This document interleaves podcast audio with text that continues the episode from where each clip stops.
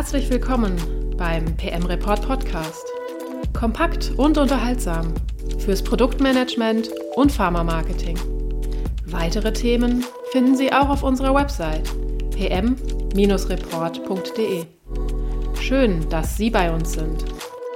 Herzlich willkommen beim PM Report Podcast und heute wieder mit dabei Luisa Wasilewski von Brainwave.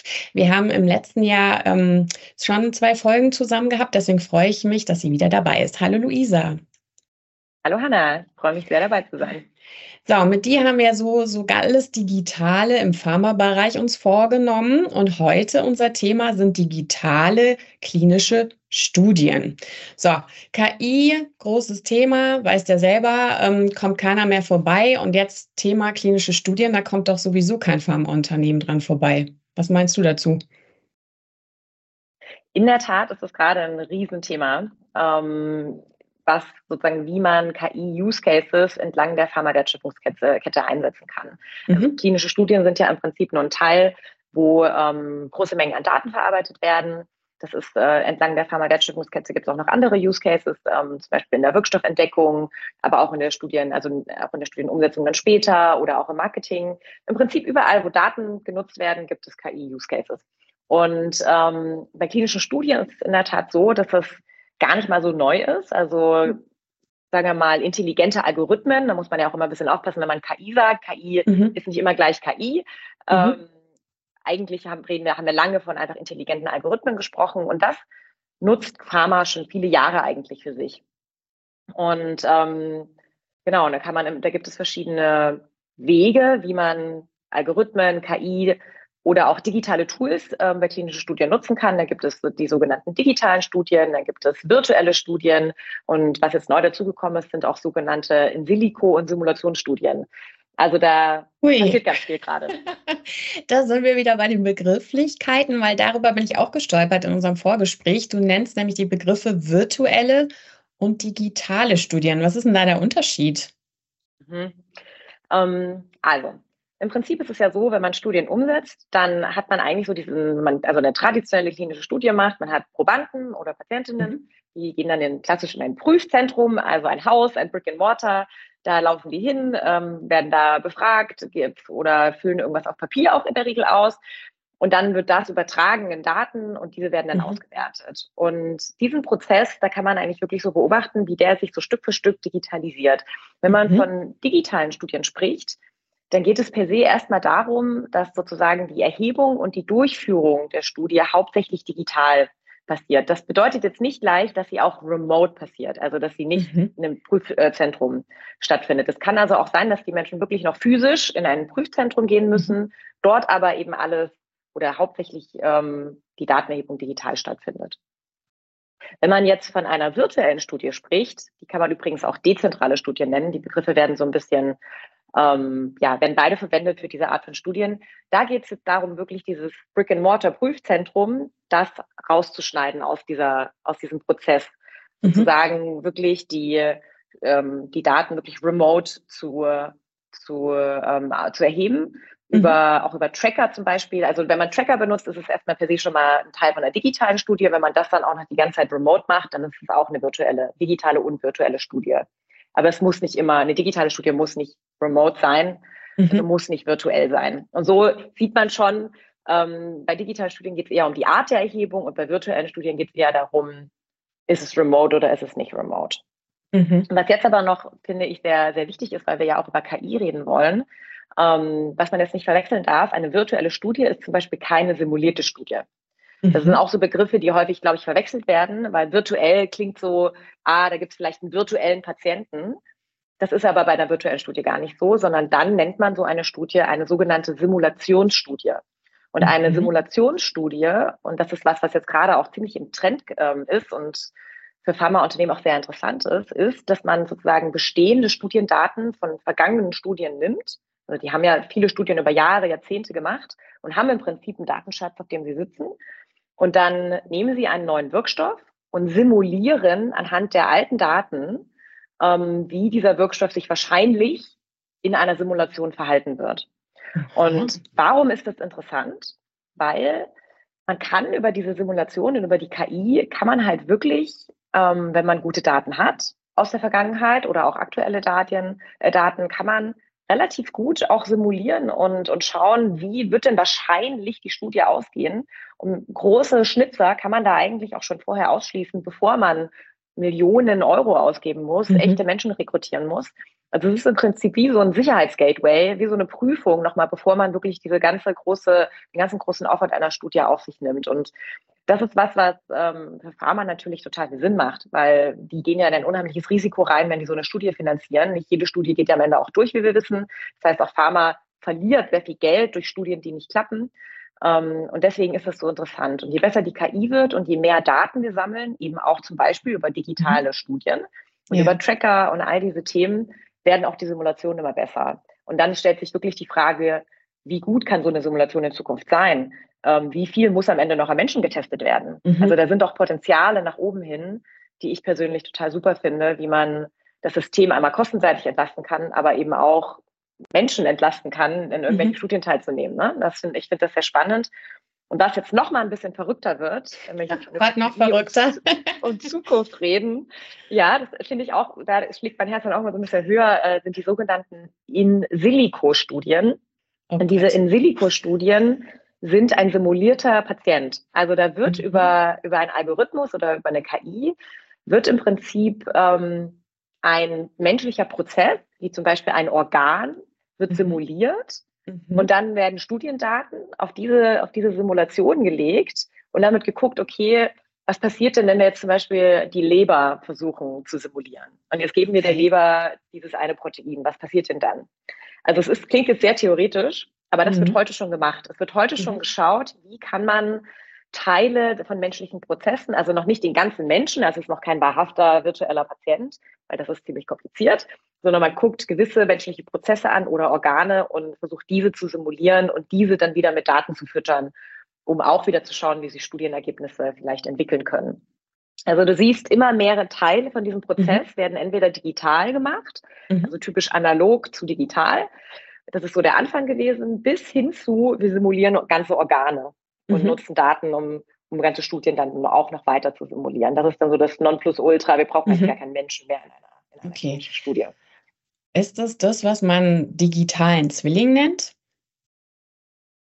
Ja, das geht in die Richtung von einem digitalen Zwilling, in der Tat, weil die Daten, ähm, die man da nutzt, sind ja, also ne, auch ein virtueller Patient sind ja keine erfundenen Daten, sondern auch die kommen ja irgendwo her mhm. sind, ähm, sind dann zwar, sind, also die Daten, die da ausgespuckt werden, nennt man auch synthetische Daten, weil mhm. sie ja im Prinzip nicht von einem echten Menschen erhoben wurden, aber trotzdem basieren die Daten, wie das Organ mal vom Algorithmus gedraftet wurde, ja auf echten Menschen und echten Daten.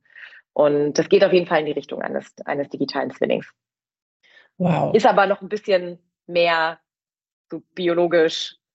Ja, beim digitalen Zwilling geht es auch, ähm, geht es ja im Prinzip darum, gewisse Entscheidungen zu simulieren, Vorlieben mhm. zu simulieren. Das ist ja, auch da gibt es verschiedene Ansatzpunkte und auch Tiefen, wie tief man jetzt irgendwie einen Zwilling erstellt. Das geht ja los irgendwie bei Marketing, wo man guckt, wie verhalten sich Frauen im Alter von 35 in der mhm. Regel bei gewissen Produkten. Äh, da gibt es den digitalen Zwilling so in der, in, der, in der Art schon sehr lange, bis hin zu jetzt wirklich im medizinischen Kontext, ähm, Krankheiten, ähm, Entwicklungen ähm, für Prävention und da auch mhm. eben digitale Zwillinge zu entwickeln. Aber hier geht es eher wirklich um Organe und mhm. ganz spezifische menschliche Prozesse, mhm. wie die biologisch, biologisch simuliert werden können. Also es ist schon noch mal ein bisschen tiefer sozusagen. Okay. Und da könnte man auch genderspezifisch wahrscheinlich besser forschen, oder? Weil das wird ja jetzt wird immer populärer, ne? Diese Gendermedizin, Diversity, Frauen anders als Männer und so weiter. Mhm. Also das bedeutet, das, da könnte man auch viel genauer forschen und schauen, wie ein Medikament eben wirkt. Auf jeden Fall. Also wenn man die Daten natürlich hat. Mhm. Man muss ja sagen, dass generell dieser Bias ähm, in der Wirkstoffentwicklung ist sehr groß, nicht nur bei Gendern, sondern auch bei, ja, zum Beispiel Asiaten ähm, werden ja, wenn man in den USA oder in Europa äh, Medikamente entwickelt, gar nicht als eigene Gruppe oder so getestet oder auch Afroamerikaner. Also, mhm. Und ähm, das ist ein Riesenproblem. Also es geht nicht nur um Frauen und Männer, es geht auch um mhm. andere andere Diversity-Themen. Ja, und absolut. wenn man jetzt zum Beispiel, also die Mayo Klinik zum Beispiel arbeitet da an einem, an einem ziemlich großen Projekt, ähm, wo, wo es darum geht, Datenbanken aus der ganzen Welt miteinander zu verknüpfen. Also eine norwegische Datenbank, eine japanische Datenbank, ähm, eine afrikanische Datenbank. Und es geht nicht nur darum, die Daten auszutauschen, sondern die Daten zu öffnen, um Algorithmen mhm. drauflaufen lassen zu können.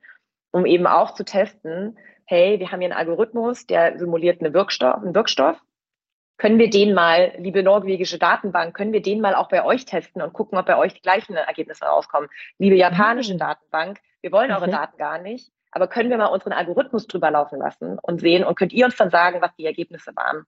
Mhm. Also das ist zum mhm. Beispiel ein so ein Ansatz, wie man über Simulation auch verschiedene ja, Diversity-Themen eben abdecken kann, was mit echten Menschen einfach sehr schwierig, sehr aufwendig ja, und sehr teuer klar. ist. Sehr krass, genau. wenn ich mir da vorstelle, wie viele Zehntausende Menschen du da bräuchtest, ne, um das zu machen. Das ist ja Wahnsinn. Das bedeutet eigentlich, diese digitalen oder die Simulationsstudien, wenn ich das jetzt richtig verstanden habe, öffnet eigentlich die Forschung global. In der Tat. In mhm. der Tat.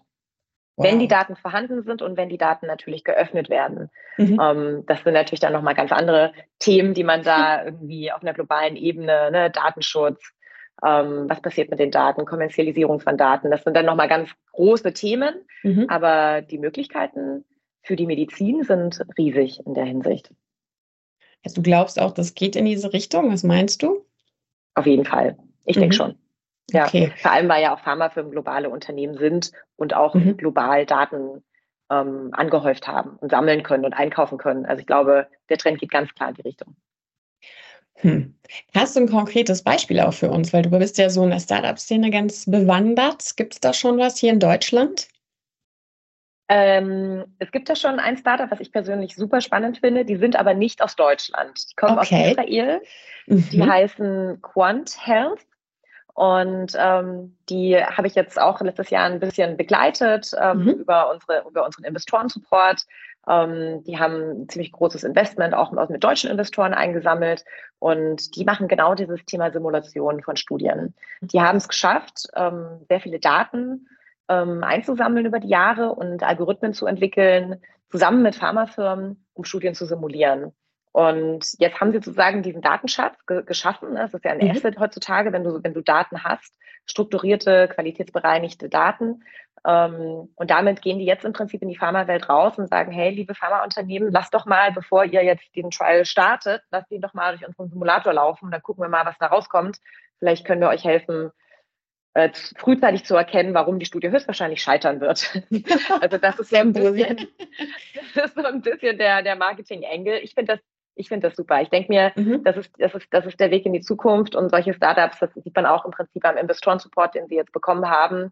Ähm, da glauben, glauben auch die Investoren dran, da glauben die mhm. Innovatoren dran. Und ja, schade, dass es nicht aus Deutschland kommt. Ähm, aber gut, die Israelis wissen wir ja auch in dieser Hinsicht sind die einfach uns auch einen Schritt voraus, weil die einfach schon viel länger mit Daten arbeiten, viel mhm. länger Zugriff auf solche, auf solche Technologien haben. Und ähm, das kommt dann eben halt auch nach Deutschland. Meinst du, die werden Fuß fassen hier auch bei deutschen Pharmaunternehmen? Also Zielgruppe ist bei denen auch? Ja, meinst ja, du? Auf jeden mhm. Fall. Die arbeiten schon mit, ähm, auch mit großen Pharmaunternehmen zusammen, auch mit deutschen. Und ähm, dadurch, dass, ich meine, Pharmafirmen sind ja auch per se jetzt irgendwie nicht mehr nur deutsch, also die, die großen Stimmt. nicht, ne? Ja, klar. Äh, die, die, die sind ja eigentlich glo große globale Firmen und am Ende spricht dann so ein Startup irgendwie auch meistens mit einem Headquarter und dann wird geschaut, in welchen Ländern, in welchen Regionen, wo stehen Studien gerade an. Ähm, das macht es auch nicht einfach für ein Startup, ja. muss ich sagen. Also wenn man als Startup, wenn man noch unbekannt ist und man möchte mit Pharma zusammenarbeiten, ist auch so ein, so ein Phänomen, was ich gerade oder was letztes Jahr irgendwie so der Verkaufsschlagersatz äh, war, wo wir immer irgendwie so einen Euro ins Sparschwein getan haben, wenn wir das von irgendeinem Startup gehört haben. Ja, wir äh, werden jetzt Geld mit Pharma verdienen. Ähm, das ist gar nicht so einfach, weil das, das ich sofort. große genau Konzerne sind. Mhm. Du musst erstmal den richtigen Ansprechpartner finden. Dann muss es irgendwie auf globaler Ebene erstmal abge, abge, sozusagen gestimmt werden, bevor das überhaupt irgendwie nach Deutschland kommen darf. Und das macht es dann doch relativ schwer, mit Pharma zu monetarisieren. Und da brauchst du eine ganz klare Value Proposition. Der, der Mehrwert muss eigentlich so offensichtlich sein. Und das hat Quantiles geschafft. Und da mhm. habe ich auch sehr viel Respekt, dass sie das, dass sie das so weit geschafft haben. Ja. Cool, hört sich gut an. Hältst uns auf dem Laufenden, was da so mit denen noch passiert. Auf jeden Fall, auf jeden Fall. Luisa, vielen Dank für deine Expertise und für deine Zeit. Wir sprechen uns ähm, nächste Woche wieder. Das heißt, unsere Podcast-Folge wird sich jetzt um eine Woche verzögern, weil Luisa für uns eben ganz tolle neue Informationsdaten bekommt zum Thema Real-World Evidence. Da bin ich nämlich auch schon total gespannt drauf. Und dann hören wir uns also in zwei Wochen wieder. Bis dann. Tschüss. Danke. Ciao.